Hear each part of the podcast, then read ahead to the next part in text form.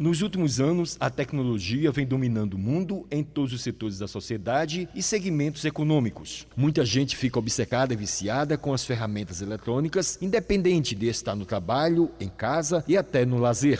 Os celulares, notebooks, plataformas e tantas outras opções tecnológicas tornam as pessoas dependentes. As crianças são vítimas desse contexto e ficam focadas no mundo virtual, esquecendo de fazer as obrigações escolares e passam quase o dia inteiro nos jogos eletrônicos e as variedades que existem à disposição. Severina Gomes, mãe de Simeone e Yuri, de 7 anos, disse quanto tempo passa o garoto ocupado com o celular e o que ela faz para evitar. Ele passa até o aparelho arriar. Aí, mesmo assim, ele liga e continua mexendo no aparelho ligado. Eu tento evitar que ele fique conectado com o aparelho ligado na tomada para evitar acidentes. Tudo tem horário, horário de estudar, horário de brincar. Eu desligo e não deixo ele pegar o aparelho não. Peço para ele fazer a tarefa. A psicopedagoga Lígia Ferreira falou quais os prejuízos e danos para as crianças que ficam muito tempo no mundo virtual. Vários, desde a questão dos danos físicos com psicológicos, a criança não está fazendo desenvolvimento psicomotor, a criança fica bitolada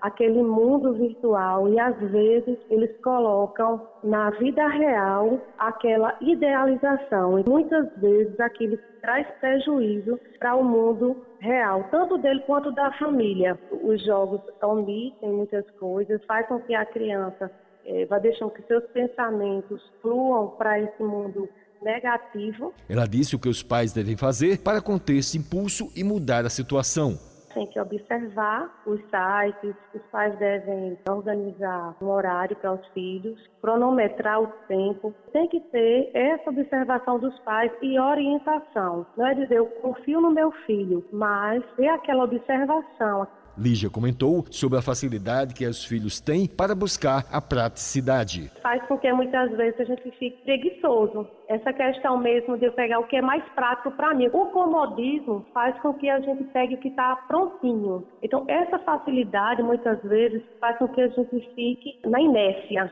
Então, a inércia atrapalha muito o desenvolvimento da criança hoje, e até do adulto, do adolescente. Wellington Sérgio para a Rádio Tabajara, uma emissora da EPC, Empresa Paraibana de Comunicação.